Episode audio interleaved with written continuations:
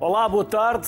A investigação criminal é atualmente, e graças à ciência, muito mais complexa. Ganhou novas competências e especializações. Hoje falamos de perícias forenses. E começamos com Duarte Nuno Vieira, que é professor catedrático da Faculdade de Medicina da Universidade de Coimbra e presidente da Academia Nacional de Medicina de Portugal.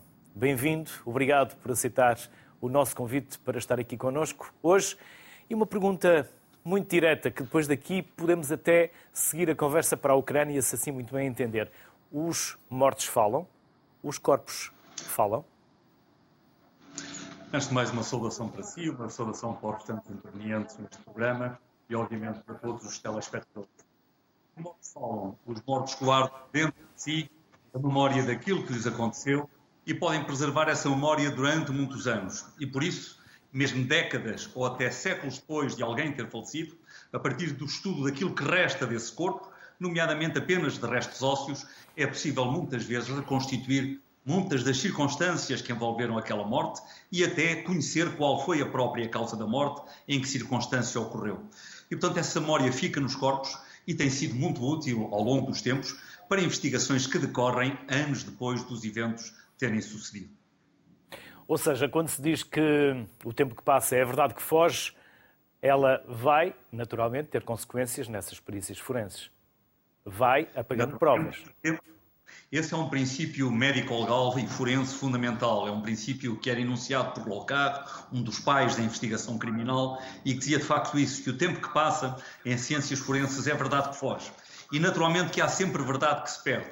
À medida que o tempo vai passando, há evidências que podem sofrer adulteração, há evidências que podem sofrer contaminação e, naturalmente, que algum conhecimento se pode perder. Mas, apesar de tudo, e apesar de todas essas alterações que o tempo produz, há muita memória que fica preservada e uma perícia bem concretizada, mesmo que concretizada anos ou séculos depois, pode permitir chegar a conclusões muito úteis do ponto de vista forense e do ponto de vista da decisão judicial.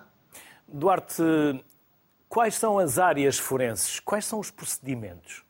Para um leigo como nós, como eu, como nós, de que forma é que nós podemos entender e até valorizar mais as perícias forenses? Eu diria que as áreas forenses são tantas quanto as áreas do conhecimento. Não há nenhuma área do saber, não há nenhuma área do conhecimento que não se possa transformar numa área forense quando é aplicada para fins do foro, quando é aplicada para resolver problemas e questões legais para o indivíduo e para a sociedade. É por isso que, por exemplo, a escrita se pode transformar numa ciência forense sempre que os estudos de escrita virem resolver um aspecto legal ou visarem realmente resolver um problema, todas as áreas do conhecimento, da toxicologia, da genética, da balística, das impressões digitais, da escrita, da arquitetura, da engenharia civil, não há nenhuma área do conhecimento que não possa revestir uma ciência forense, que não possa revestir-se de uma componente forense, quando é aplicada, repito, para fins do foro, para a resolução de questões legais e de problemas para os indivíduos e para a sociedade, para ajudar os tribunais na aplicação da justiça. Qual é o papel das perícias forenses nas ações humanitárias? As ações humanitárias são hoje uma área que ganha, que ganha uma visibilidade crescente. E, por exemplo, o conflito que atualmente assola a Ucrânia seguramente que servirá também para acrescer ainda mais essa visibilidade da vertente humanitária forense. O que é que é a vertente humanitária forense? Não é mais do que isto, é o leque de atividades forenses que visam, de alguma forma, aliviar o sofrimento humano, proteger a dignidade de todas as vítimas, seja em contextos de conflitos armados, seja em contextos de catástrofes, desastres naturais, desastres devidos à intervenção humana, desde que desenvolvidos de uma forma neutra, de uma forma imparcial, de uma forma independente, livre de custos, isto é, concretizados apenas com esse espírito de ajuda e sob os auspícios sobre aquilo que determina a lei humanitária internacional.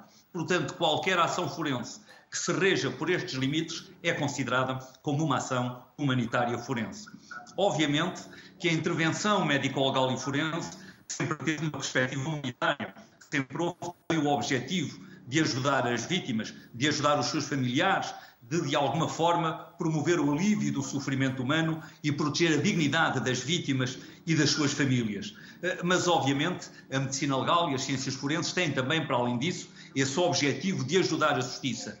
É por isso que uma ação forense só é considerada humanitária quando o objetivo principal que presidiu à intervenção forense nesse caso foi de facto unicamente o promover esse alívio do sofrimento humano, o promover a proteção da dignidade das pessoas humanas e sob as regras que assinalei, nomeadamente sob os auspícios da lei humanitária internacional. Ou seja, é necessário recuperar o corpo, enterrá-lo, as famílias fazerem o luto, há todas é... um. Diga, diga há todo um conjunto de passos, é necessário recuperar o corpo, é necessário identificá-lo corretamente e é necessário devolvê-lo às famílias e sem tomar partido por nenhuma das áreas em conflito, por exemplo, se for no contexto de conflito. A ação forense humanitária caracteriza-se precisamente pela sua ação neutra, imparcial e independente, sei lá, por exemplo, uma intervenção humanitária no contexto do conflito armado que ocorre na Ucrânia seria uma intervenção que não estaria a atender a quem é o agressor ou quem é o agredido e que ajudaria as famílias que necessitassem de ajuda e que ajudaria as famílias que precisassem de ajuda, independente de pertencerem a um lado ou ao outro. Haverá sofrimento, seguramente, em ambos os lados. Estamos a falar de contextos diferentes, mas todos eles que envolvem, naturalmente, grande violência.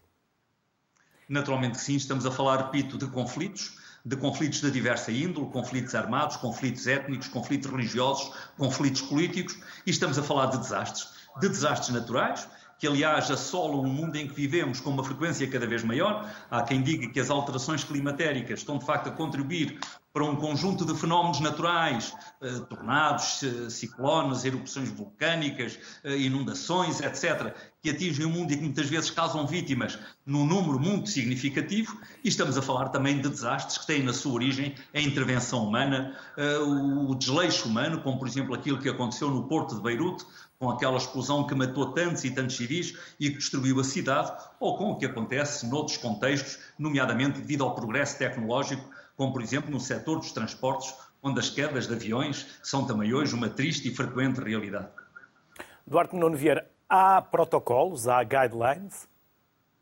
Naturalmente que sim, tem-se tem progredir muito no campo da medicina legal e das ciências forenses, e hoje, para as intervenções nos diversos domínios, em praticamente todos os domínios das ciências forenses, há protocolos de atuação, aos chamados procedimentos operacionais padrão, e há guidelines que vão dar as orientações para que as investigações possam ser consideradas fidedignas, credíveis, confiáveis e, obviamente, que os serviços que querem trabalhar de acordo com os estándares internacionais e terem reconhecimento e credibilidade, devem trabalhar obedecendo precisamente a esses protocolos que nos garantem que as conclusões são fiáveis e que as decisões judiciais tomadas a partir dessas conclusões assentam em princípios científicos bem fundamentados bem qualificados e que garantem a fidedignidade dos resultados.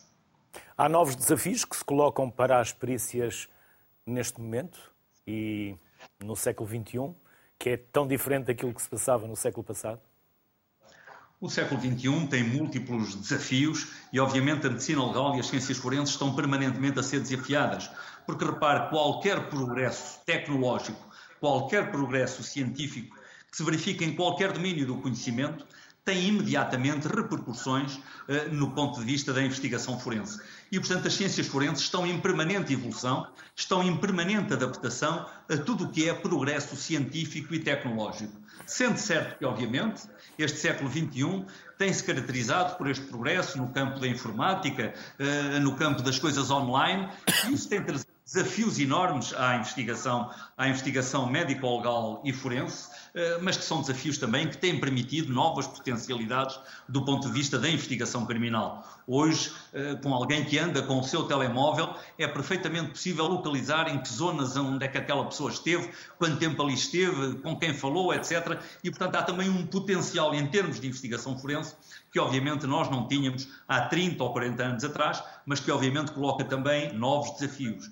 E depois, a parte de tudo isto, temos os desafios da sustentabilidade do sistema, da organização médico-legal, porque, obviamente, com o acréscimo de tecnologia, com o acréscimo dos equipamentos, com a evolução absolutamente vertiginosa do parque tecnológico, aquilo que hoje é um equipamento eh, de ponta, daqui a quatro ou cinco anos, porventura estará obsoleto e é necessário substituí-lo porque de facto o progresso tecnológico e científico é avassalador e se traz também outros desafios para as ciências forenses, nomeadamente do ponto de vista da sua sustentabilidade, do, nomeadamente do ponto de vista da formação contínua dos seus profissionais, eh, que obviamente exigem também a pensar novas vias de funcionamento, novos sistemas orgânicos que permitam dar resposta a estas exigências crescentes dentro daquilo que são também, muitas vezes, as limitações económicas e financeiras de cada país e que levam também a que o trabalho forense hoje tenha cada vez mais que ser concretizado em rede.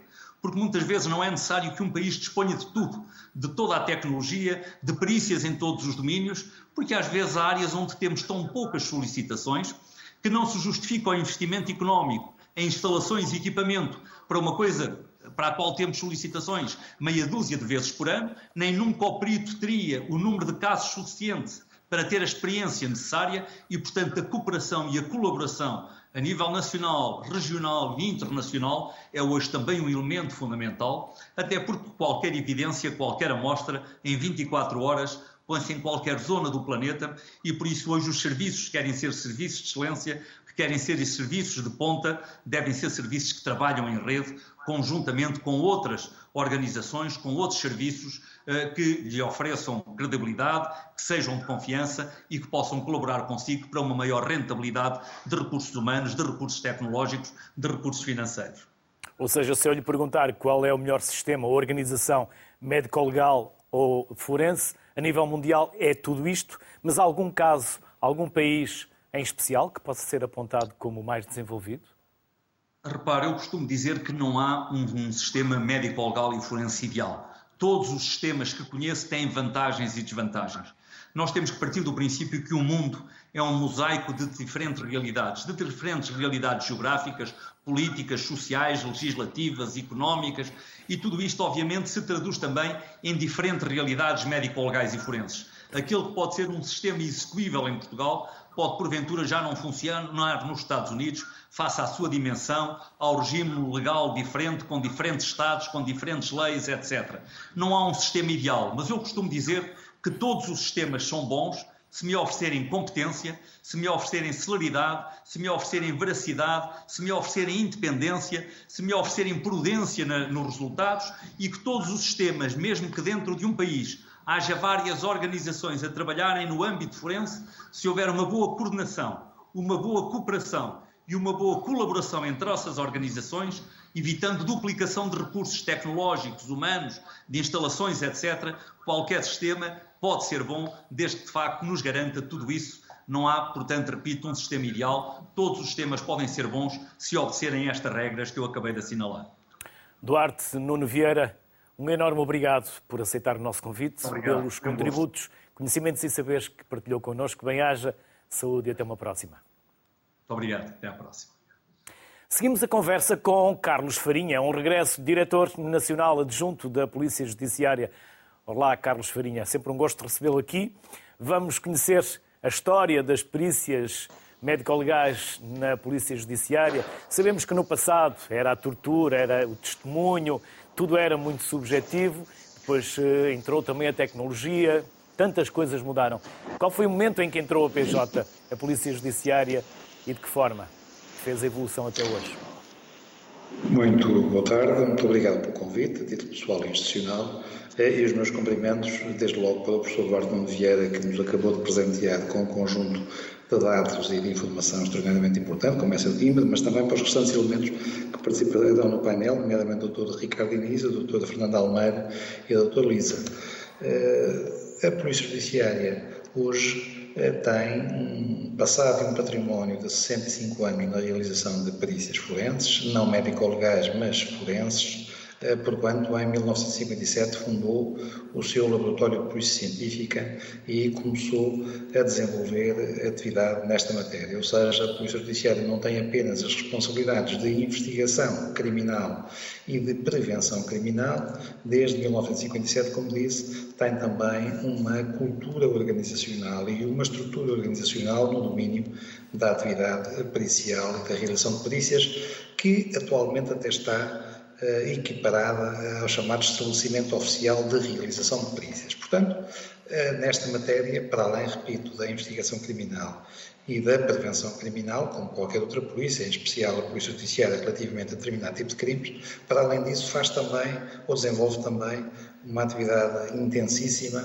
eh, no domínio da realização de perícias em várias valências eh, e falo com, integrando essa cultura de isenção e de autonomia, que se falava aqui há bocadinho, que é muito importante, integrando essa cultura de isenção e autonomia na sua própria cultura organizacional transversal, ou seja, a contaminação aqui é positiva, a certeza e a objetividade científica, a isenção que a ciência e o conhecimento que a ciência nos pode trazer eh, deve ser depois também alargado às diferentes áreas de intervenção da instituição. Por isso, é lícito dizer que a Polícia Judiciária sobretudo através do laboratório científico, mas também através da unidade de polícia financeira ou contabilística e de perícias tecnológicas e informáticas, a Polícia Judiciária é hoje um parceiro relevante e importante no domínio da realização de perícias científicas, de perícias forenses para o sistema de justiça.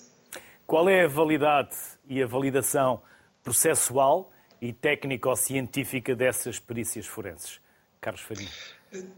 Enquanto laboratório oficial, a validade é que decorre do que a lei processual prevê, ou seja, que diz que as perícias dos processos, sobretudo os processos crime, há outro tipo de processos que também exigem perícias, mas centrando nos processos crime que são o nosso core business, as perícias feitas pela Polícia Judiciária têm eh, o padrão de serem, ou a chancela de serem feitas por estabelecimento oficial. Por outro lado, o legislador eh, optou por preferir, em regra, que as perícias no processo penal sejam de natureza oficial. E, assim sendo, dá-lhe um valor acrescentado, pressupõe-as de alguma forma as suas conclusões não direi subtraídas, mas mitigadas relativamente à livre apreciação da prova por parte do juiz, ou seja, as suas conclusões são conclusões que são, em regra, aceites, uh, sem dúvida, uh, de, ou sem prejuízo de haver a possibilidade de contraditório, que é uma coisa muito importante, porque nós às vezes centramos muito na validade técnico-científica das coisas, mas nunca poderemos ignorar que as situações têm também que ter validade processual. O que é que isto quer dizer? Quer dizer que trabalhando num sistema de direitos fundamentais, num sistema de contraditório por excelência, num direito de presunção, num, sistema de presunção de inocência, tudo aquilo que se faça, mesmo que seja uma afirmação científica, ela deve poder ser contraditada para se chegar à mesma conclusão se estiver bem feita, se estiver respeitado as leis adequadas, se estiver respeitado os procedimentos eh, pré-definidos, se tiver ao fim e ao cabo feita uma comparação entre uma amostra problema e uma amostra referência a partir de procedimentos validados, respeitando todas essas regras e, sobretudo, permitindo que o sistema compreenda essas regras, porque o sistema não tem que ter um conhecimento enciclopédico de tudo e esta intervenção da ciência não é mais do que uma forma de apoiar, não substituir a decisão, a decisão continua a ser de quem pode decidir, das magistraturas, das duas diferentes estruturas e patamares, mas de apoiar essa decisão, contribuindo, repito, com algum conhecimento conclusivo ou dizendo que não consegue concluir, porque a ausência da prova não é a prova da ausência. Quando o perito não consegue concluir, deve ter a clareza de conclusão dizendo não detectamos ou não concluímos ou não verificamos que esteja presente. Não faz daí uma conclusão à contrária e não tira daí outras ilações. Mas, repito, deve ter essa preocupação de humildade científica, deve incorporar o conhecimento e a tecnologia e o desenvolvimento e a inovação que vai acontecendo, deve, como disse o professor Duarte Nuno, apoiar-se em redes, em redes eh, nacionais, regionais, mas também muitas vezes em redes internacionais, para partilha das boas práticas e para a eleição das melhores formas de fazer as coisas. Há bases de dados forenses? Há bases de dados forenses, muito importantes algumas, menos importantes outras, mas as bases de dados são eh, conjuntos de referências, essencialmente, ou conjunto de amostras de problema. Nós temos as bases de dados biométricas, as bases de dados de perfis de ADN, as bases de dados de impressões digitais, bases de dados de, do Sistema Automático de Impressões Digitais. Essas bases de dados são comuns a todos os países eh, ocidentais, no geral, e noutros pontos do mundo.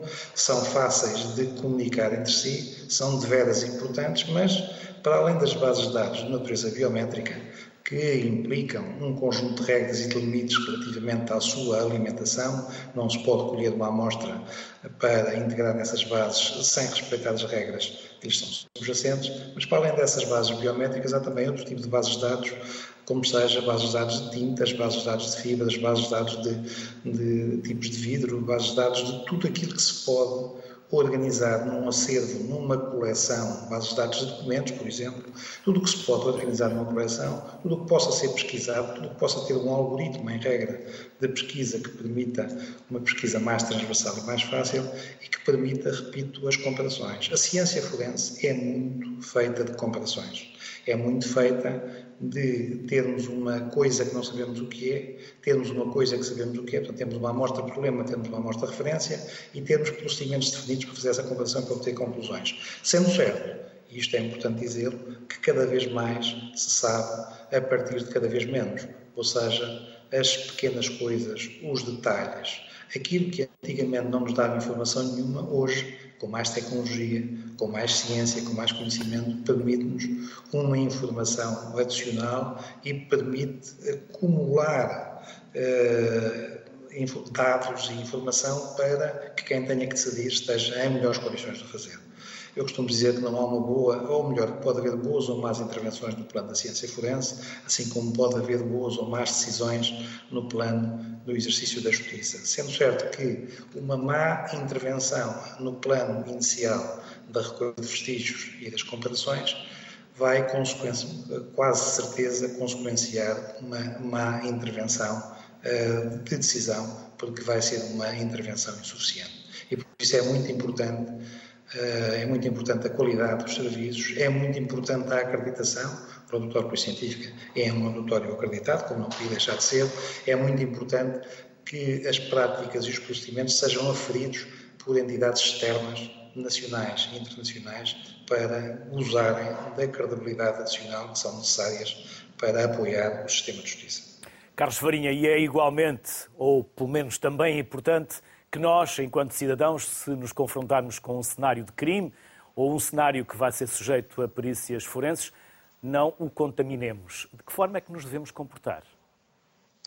Eh, a preservação dos cenários, embora haja cada vez mais eh, crimes sem cenário, porque a criminalidade tem evoluído para se passar a níveis de outras realidades. Nós evoluímos do tempo da fisicoquímica, do tempo da, da lofoscopia, para o tempo da genética e agora estamos a evoluir para o tempo do digital. Mas, independentemente dessa evolução própria uh, do, do, conhecimento e da ciência forense, uh, o que é facto é que sempre que há um local e os locais podem estar perfeitamente ao virar da esquina do circuito normal de cada cidadão, sempre que há um local, esse local deve ser preservado. Porquê? Porque as marcas suscetíveis de serem recolhidas nesse local, os vestígios suscetíveis de ali serem recolhidos, tanto podem ser das pessoas que praticaram determinado tipo de ilícito, como podem ser de qualquer outra pessoa que, evidentemente, antes ou depois, ali deixou as suas marcas. Sendo certo também que a capacidade de recolha de marcas é hoje exponencial, a situação e a importância da preservação é igualmente exponencial, ou seja, os locais do crime devem ser absolutamente preservados o mais cedo possível, de forma a que depois se faça o trabalho da recolha dos vestígios, não de todos os vestígios que ali existam, mas sim dos vestígios essenciais que possam contribuir com o seu para a informação necessária ao esclarecimento, repito, ao apoio ao esclarecimento das situações de investigação. Carlos Farinha, 75 anos, da Polícia Judiciária, 75 testemunhos e um livro, um policial, uh, ao qual o Carlos Farinha uh, uh, emprestou o seu nome e o seu, e o seu texto para, para, para prefácio. É importante estas histórias para nós ficarmos também a saber como é a vida de quem investiga, como é a vida de uma instituição como a Polícia Judiciária. Eh, nós, nós, atribuímos alguma importância a esta iniciativa porque é, sobretudo, o sublinhado de uma evidência que é o lado humano de quem integra estas instituições. As instituições podem ter muita tecnologia, podem ter muitos procedimentos, podem ter muito trabalho, podem ter muitos resultados, mas tudo isso, a tecnologia, os resultados, o trabalho, é feito por pessoas. E as pessoas têm, naturalmente, as suas sensibilidades, as suas motivações. Eh, as pessoas exigem também uma qualidade organizativa e de governance para gerir os custos, as promoções, as retribuições, enfim, tudo aquilo que envolve a nossa natureza humana no exercício de funções profissionais. No caso concreto, este, este livro, que foi para nós uma grata iniciativa, eh, porque acentuou um lado às vezes esquecido, ignorado, eh, que é justamente o lado humano e o lado dos direitos fundamentais subjacente a esse lado humano, que deve constituir um valor de todas as pessoas que trabalham na Polícia Judiciária e, máximo, das pessoas que trabalham também na atividade de ciência forense e na atividade da Justiça em geral. Carlos Farinha, a si, a todos os homens e mulheres que trabalham na Polícia Judiciária, obrigado por hoje voltar à sociedade civil e para connosco partilhar conhecimentos e saberes tão importantes para que também nós nos possamos tornar melhores cidadãos. Bem-haja, saúde e obrigado a todos. Obrigado, Carlos. O gosto foi meu. Muito obrigado. Boa tarde. O próximo convidado é especializado em toxicologia forense, Ricardo Diniz Oliveira, professor universitário e investigador em ciências forenses. Volta à sociedade civil. Obrigado por este regresso. Ricardo, o que nos dizem os nossos cabelos? Ora, muito, muito boa tarde, muito obrigado pelo convite e eh, muito uma honra, naturalmente, e sobretudo cumprimentar todos os colegas especialistas aqui presentes. Bem, e, e na toxicologia forense, eh, nós eh, temos envolvido uma sequência de passos muito característica e uma das etapas fundamentais da, desse processo, dessa perícia na área da toxicologia, é a própria colheita de amostras para uh, análise toxicológica. Entre as multiplicidade de amostras que, que podemos escolher, desde rinha, fígado, baço, coração, aliás, uma das amostras mais importantes que nós temos no diagnóstico toxicológico é a colheita de sangue, e sangue, no caso do cadáver, colhido inclusive de alguns compartimentos anatómicos específicos, enquanto nós, por exemplo, no vivo, o, o, sangue é uma matriz homogénea e podemos escolher do braço, da perna ou de qualquer outro compartimento anatómico e teremos alegadamente um resultado mais ou menos igual distribuído pelo organismo vivo, o mesmo já não se passa no cadáver e que obriga, por exemplo, à colheita de, eh, de sangue de diferentes locais anatómicos, porque há fenómenos cadavéricos que uh, causam heterogeneidade na distribuição do tóxico no organismo humano. E, e, entre essa multiplicidade de amostras que, que nós temos à disposição, e tal como uh, o professor Duarte Nuno há pouco referia, nós hoje temos um avanço tecnológico muito grande e somos capazes de analisar tudo e mais alguma coisa, e cada vez em menores quantidades, tal como, como também foi referido pelo Dr. Carlos Farinha. Uh, uma das, uma das amostras mais interessantes que nós temos na toxicologia forense é o cabelo. E o cabelo tem uma similitude com uh, as unhas, porque o que é que o cabelo e as unhas permitem em termos de diagnóstico, em termos de resultado forense? Que outras amostras convencionais, como sangue e urina, que há pouco referia, não permitem. É que permite o, o, o cabelo uma análise retrospectiva no tempo. Isto é, nós, o, o que é que nós fazemos em termos práticos? Nós uh, normalmente colhemos o, o equivalente à espessura de um, de um, lápis, de uma caneta, isto dá mais ou menos cerca de 200 cabelos, 150 a 200 cabelos, mais ou menos o equivalente a 50 miligramas, cortando junto ao, ao, à raiz do couro cabeludo, na região posterior da cabeça, porque a, a ciência já evoluiu e já nos permitiu perceber que na espécie humana é a zona uh, anatómica com maior crescimento uh, constante na espécie humana, que é mais ou menos igual na, na, entre os diferentes, as diferentes vítimas. Cortando junto à raiz do couro cabeludo, nós depois segmentamos o cabelo em segmentos de um centímetro. Porquê? Porque grosseiramente o cabelo cresce mais ou menos um centímetro por mês e, e, e, e, com, esta, com esta segmentação do cabelo nós conseguimos andar mês a mês para trás no tempo, isto é, conseguimos fazer uma análise retrospectiva, coisa que muitas outras amostras clássicas forenses não nos permite. Hum, aliás, nós temos no cabelo muitas soluções, sobretudo para uma área específica da atividade pericial forense, que é as agressões sexuais facilitadas por drogas, aquilo que uh, vulgarmente se chamam as drogas predadoras, as drogas da violação. O que é que estas substâncias têm de particularidade relativamente às outras substâncias passíveis de, de intoxicar? É que estas substâncias desaparecem muito rapidamente do organismo. Têm aquilo que nós chamamos de tempos de semivida, tempos de permanência no organismo muito curtos. E o cabelo consegue nos andar para trás no tempo. Ou seja, enquanto na manhã seguinte a urina, o sangue já dão resultados negativos eh, para a alegada substância que foi usada no, no fenómeno drinking spiking, que é colocar na bebida de alguém para lhe facilitar a agressão sexual, o cabelo consegue nos dar uma retrospectiva do que ela fez no, no, último mês ou até um ano atrás no tempo, desde que a vítima não corta o cabelo, nós conseguimos segmentar e fazer esta análise retrospectiva. Portanto, o cabelo é, sem dúvida, uma, uma amostra especial dentro do diagnóstico da toxicologia forense. Ricardo, o que tem de tão especial a droga crocodilo? Bem, eh, nós, nós temos na atualidade múltiplas substâncias psicoativas que, no fundo, o, o, o que é que elas têm em comum? É, eh, tal como o próprio nome o indica, é a afinidade, um tropismo para o sistema nervoso central, alterando a nossa capacidade, a nossa percepção, a nossa, a nossa memória, as nossas capacidades cognitivas, etc, etc, envolvendo até situações de euforia e psicose e eventualmente resultar na morte porque eh, isto é transversal a toda a toxicologia. Fazendo aqui um parênteses, antes de, de responder calmamente a essa questão, o, uh, é transversal a toda a toxicologia que o facto de todas as substâncias são passivelmente capazes de provocar a morte, porque uh, indo à, à indo à história uh, da medicina, que se confundiu um pouco com a história da toxicologia já no século XV, uma das leis que até hoje perdura, dizia o, o autor dessa lei, todas as substâncias são veneno, não há nenhuma que não seja veneno, a dose distingue o veneno do remédio. E, e isto é, é, o que nós estamos sempre à procura, é a concentração da substância em diferentes matrizes biológicas.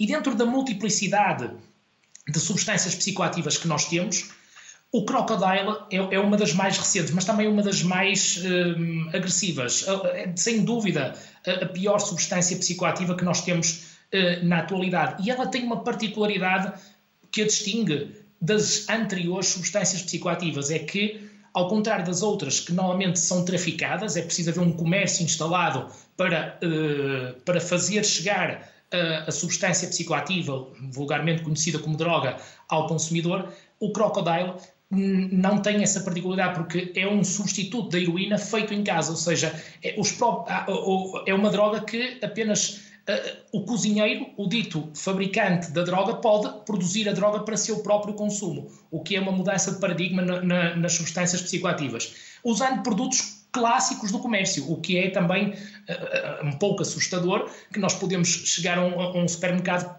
clássico e produzir hoje a droga mais, mais potente do planeta e, e chama-se Crocodile, uh, porque alguém uh, assim a designou, porquê? Porque um dos efeitos tóxicos que tem no organismo humano é um, provocar a necrose, a gangrena dos locais onde é feita a administração e levando à, à tradução da pele em, numa cor uh, esverdeada e enegrecida, semelhante ao crocodilo. E, portanto, a partir daí adquiriu essa, essa designação no, no, um, no, uh, no, no, comércio na, no circuito das substâncias psicoativas.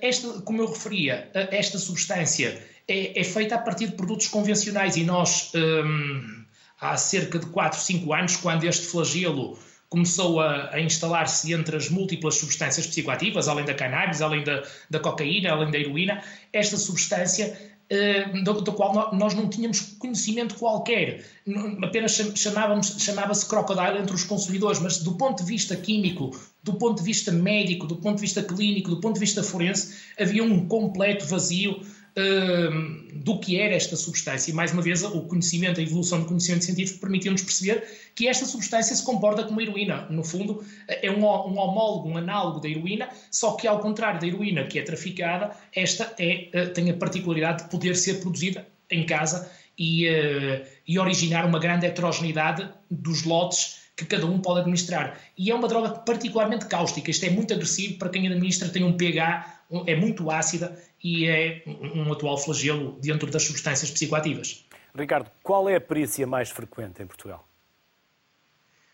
Ora, é uma boa pergunta. Uh, um, é, às vezes é, é, é difícil uh, nós, nós termos uma, uma ideia cabal dessa realidade, até porque hum, cada perícia, há perícias que demoram mais tempo e, portanto, outras que demoram menos e, e, que, no fundo, contribuem mais para a casuística. Mas, de acordo com as estatísticas que nós temos, em termos de volume, de, de, de número de, de análises periciais que são feitas em Portugal, uh, aquilo, os dados que nós temos é que é, sobretudo, a condução sob influência do álcool e substâncias psicotrópicas, ou seja, uh, uh, a, condução sob a influência do etanol e depois de uma série de outras substâncias, que também são substâncias psicotrópicas ou também chamadas psicoativas, as vulgares conhecidas drogas de abuso, entre as quais a cocaína, eh, a heroína, as anfetaminas e os canabinoides. E estas são as, esta é a perícia, eh, muito até disputada pelas forças policiais, isto é, quanto mais eles, eh, os, as forças policiais, PSP, GNR, etc.,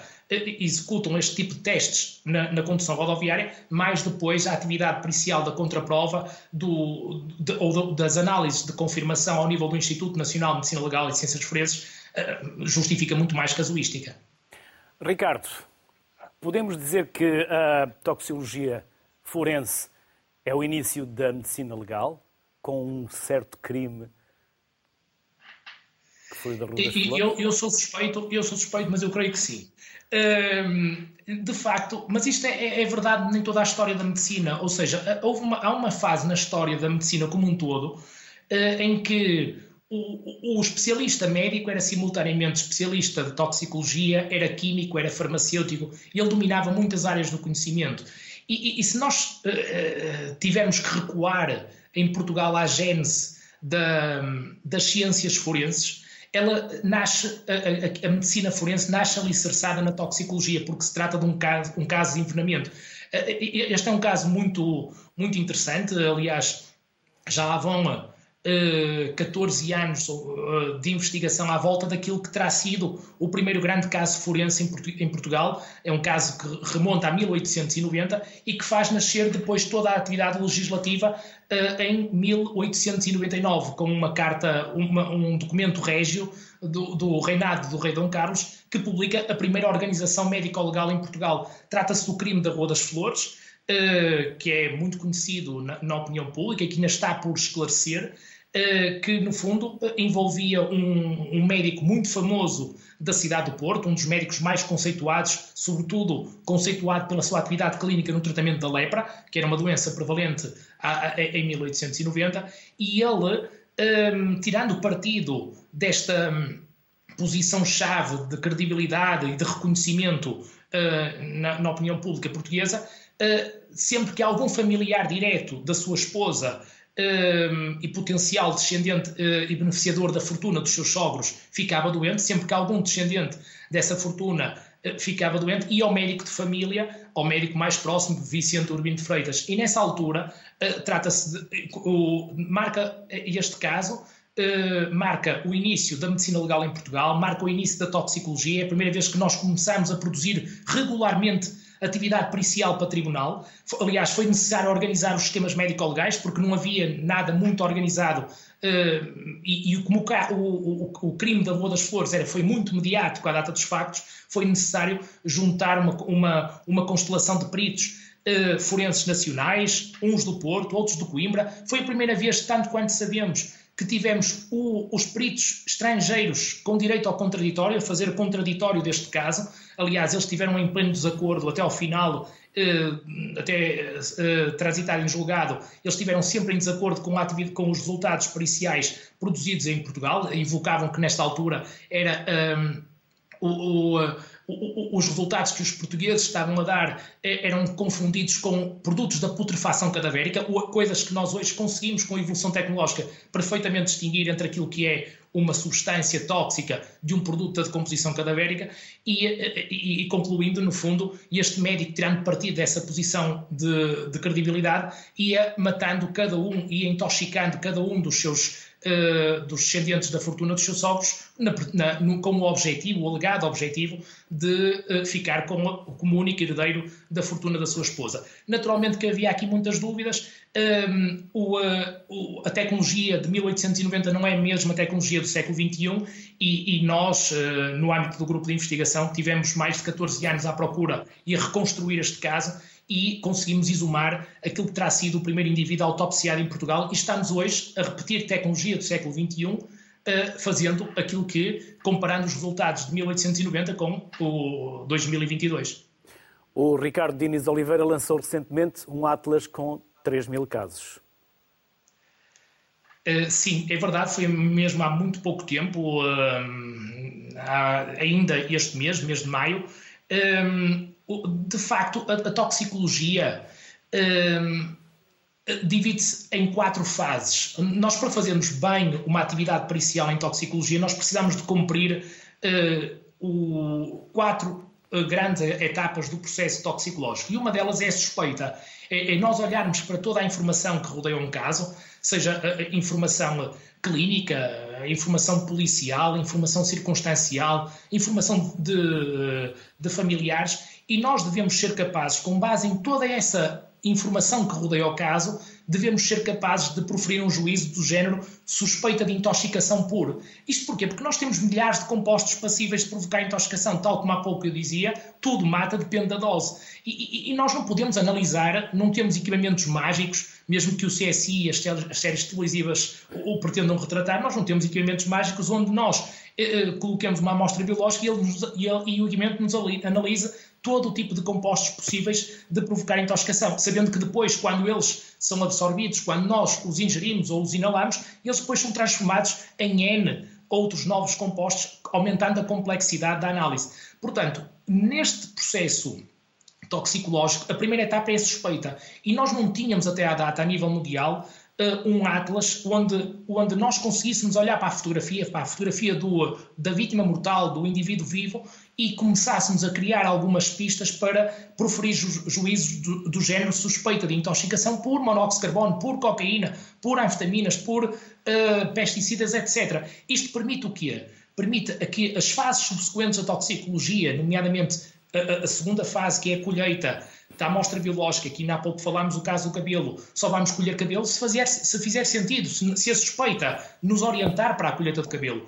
E depois, passando ao laboratório para a análise química propriamente dita, e à, e à quarta fase, que é a interpretação e emissão do parecer do relatório pericial para tribunal, nós só conseguimos cumprir uh, o melhor que conseguimos à data dos factos e este, estas quatro fases, se conseguirmos afunilar e perceber muito bem da, de, de, como a imagem nos poderá orientar na suspeita de uma determinada intoxicação em detrimento de outra. E este Atlas resulta de uma compilação de mais de, desde 2007, que compilamos ao nível mundial diferentes fotografias que nos poderão orientar para, para uma análise toxicológica em detrimento da outra.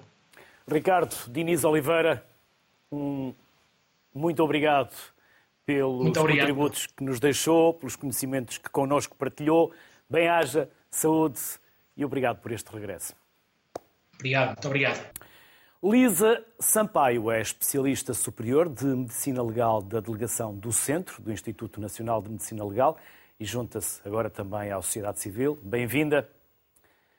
Podemos dizer que a genética forense é um método ou um dos métodos mais, digamos assim, mais rigorosos, mais fiáveis?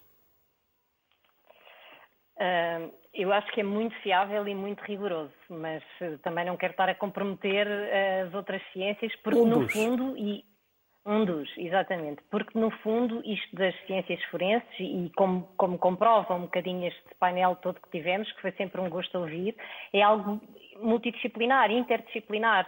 E, e todos nós, uh, numa tentativa de encontrar a verdade e da busca da verdade, trabalhamos juntos, trabalhamos juntos tentando demonstrar que efetivamente o crime não compensa, uh, mas é um bocadinho de cada um de nós que ajuda. Uh, sim, eu confio muito na prova da ADN, acho que hoje em dia isto da genética forense tem sofrido uma evolução muito grande e, e a fiabilidade e a segurança com que nós hoje em dia reportamos os resultados é enorme, é muito grande mesmo.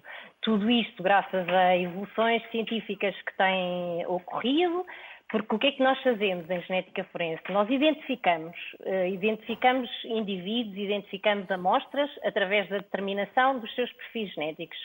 Ou seja, temos como base a molécula de ADN, cuja estrutura está já uh, super bem conhecida e que nos dá uma, uma, segurança e uma garantia muito grande que esse DNA é único para cada um de nós e que nos, nos individualiza, nos caracteriza, uh, permite que sejamos diferentes, saudáveis e diferentes, e, e, descobrir então a identidade de uma determinada amostra ou de uma determinada pessoa, um determinado uh, grau de parentesco que é preciso pesquisar. Portanto, um, hoje em dia acho que é uma prova sem dúvida muito, muito robusta.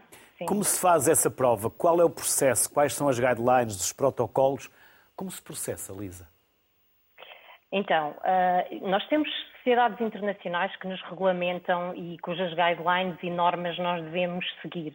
Até porque isto de determinar perfis genéticos é algo que, por vezes, podem surgir intercâmbios através das bases de dados que existem em diferentes países, existe uma rede, nomeadamente na União Europeia, e, portanto, é evidente que um perfil determinado aqui ou um perfil determinado em França, em Espanha, tem que ser exatamente o mesmo para que possa existir essa partilha. Portanto, todos estes laboratórios devem e têm que cumprir, e nós na medicina legal assim é, cumprimos essas regras uh, que existem internacionais e determinamos esses perfis genéticos para, para, que possam ser cruzados e para que essa informação possa ser cruzada.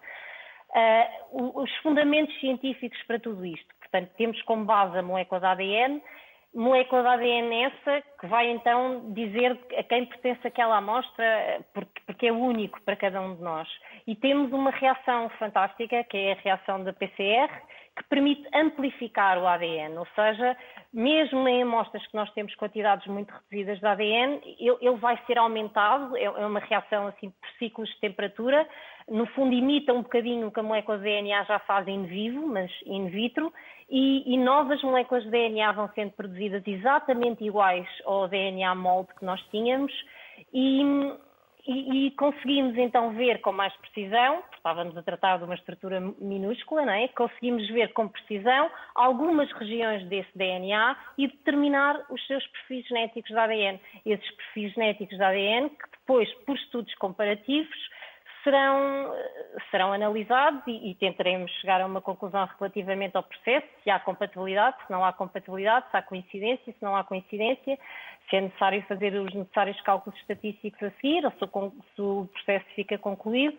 Portanto, é, é, um bocadinho nestas bases de biologia molecular, a nossa molécula de ADN, a, a reação de PCR, com, e, e, estas regiões de ADN que são importantes para nós em genética forense são exatamente aquelas regiões de ADN que é o ADN não codificante, ou que é aquele DNA, ADN que, que, não tem interesse do ponto de vista clínico, porque, porque é aquele ADN que, que permite uma variabilidade enorme entre nós e, e que não está sujeito a uma grande pressão seletiva a atuar sobre ele e que permite mesmo que essa variabilidade exista, sendo nós uh, saudáveis, ou seja, não tem qualquer importância do ponto de vista clínico. Daí esta importância médico-legal, que é aquele DNA onde nós todos podemos ser uh, efetivamente diferentes. E dentro desse ADN não codificante, uh, as regiões de ADN de eleição para nós, em genética forense, são uns polimorfismos, como o próprio nome indica, são regiões que são polimórficas, que permitem essas variações, uh, chamados STRs, ou Short Tandem Repeat. São unidades de repetição pequeninas que se repetem um determinado número de vezes uh, em tandem, como as carruagens de um comboio. E o que nós vamos ver depois é o número de vezes que essa unidade de repetição se repete, uh, o tamanho que, é, que, ela, que, esse, que, esse, fragmento de ADN representa e fazer a sua designação alélica e, e região a região determinar o perfil genético que, que depois, que depois nos dá aquela robustez que nós precisamos para efetivamente garantir que discrimina um, ao longo de nós todos, dos 7,5 mil milhões que constituem a população mundial. Porque hoje em dia estes marcadores de ADN permitem poderes de discriminação extremamente elevados, mesmo a ponto de, e daí a, a prova ser tão robusta, uh, e efetivamente podermos dizer que aquela amostra é compatível, é coincidente com uma outra amostra com um grau de certeza muito, muito grande. Lisa Sampaio, obrigado por aceitar o nosso convite, pelos contributos, conhecimentos Obrigada e saberes que connosco partilhou. Bem-haja, saúde e até uma próxima. Obrigada. Quem também já cá esteve foi o Fernando Almeida, médico psiquiatra e presidente da direção da secção de subespecialidade de psiquiatria forense da Ordem dos Médicos. Olá, Fernando, bem regressado. Vamos falar desta subespecialidade que é recente, é recente, mas deixe-me antes de mais cumprimentar todos os colegas que estiveram uh, presentes e gostei muito de ouvir e, evidentemente, cumprimentá-lo também a si e a sua equipa.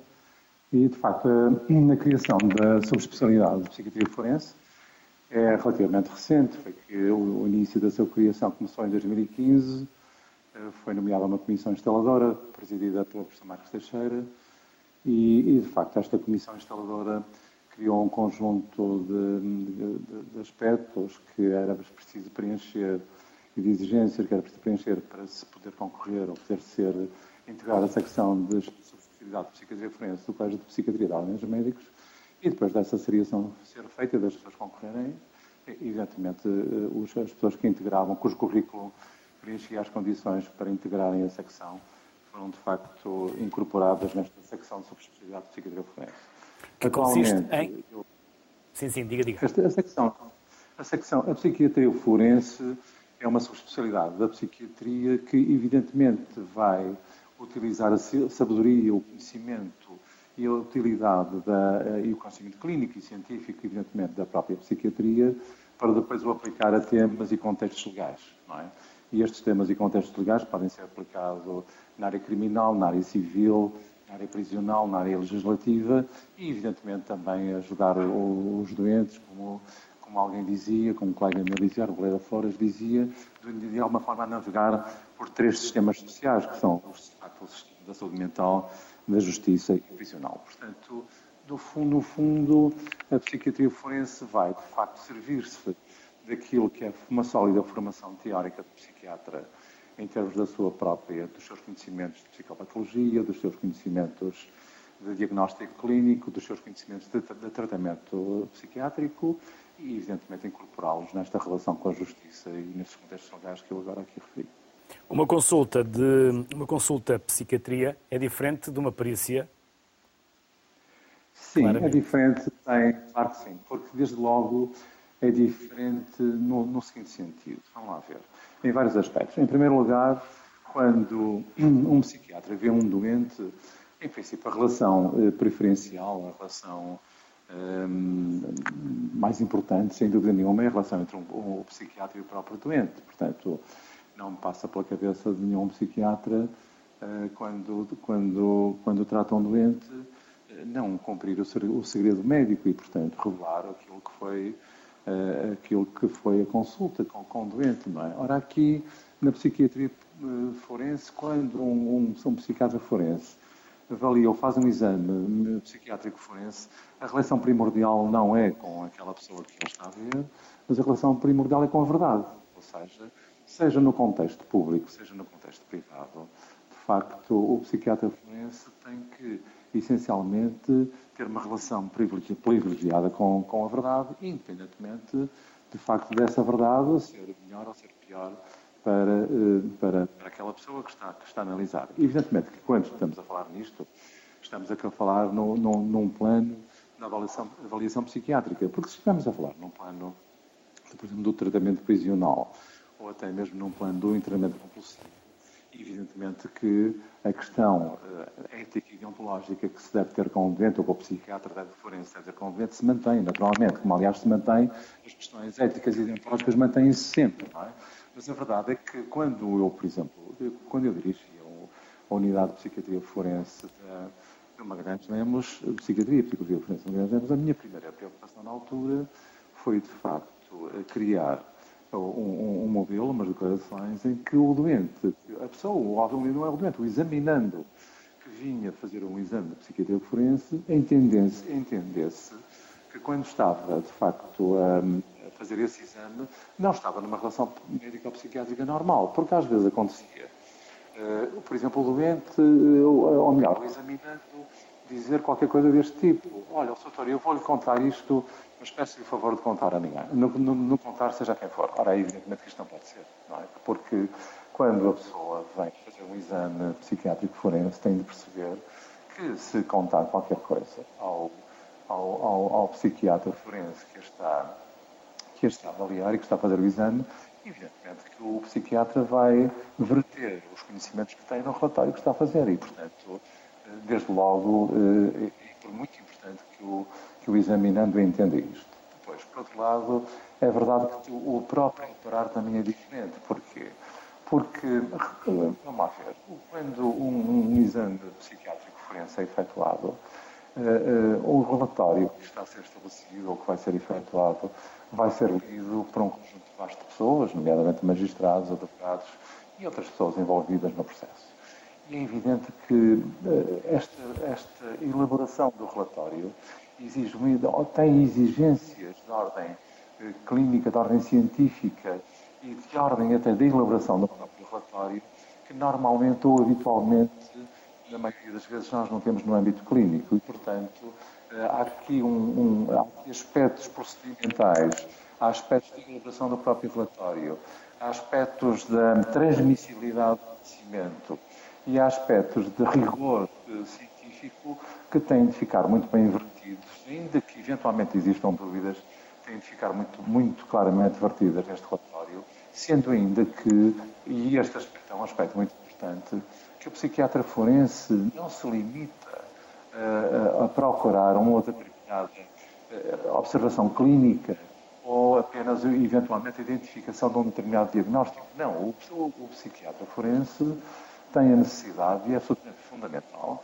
que tenha que, embora procure, evidentemente, o conhecimento clínico e o conhecimento diagnóstico relativo à, àquela pessoa que está a observar, tem que o integrar no contexto legal. Por exemplo, eu vou dar um exemplo muito simples. Para terminar, Fernando Almeida. Sim, sim, para assim, terminar. Bem, eu vou dar um exemplo muito simples. Vamos lá ver. Se eu identificar, por exemplo, que alguém, numa, em determinada altura, padeceu de uma psicose, e essa psicose aconteceu em 2000, por exemplo, em 2020, em outubro de 2020, vamos e, e se eventualmente uh, o indivíduo cometeu um determinado crime, por exemplo, homicídio, uh, em outubro de 2019, e em outubro de 2019 não tinha nenhuma crise psicótica, então a crise psicótica que ele teve em 2020 pouca relevância pode, poderá ter, ou eventualmente poderá ter, para, ou a patologia mesmo que ele padece, eventualmente pouca relevância poderá ter para o crime que ele cometeu em 2019.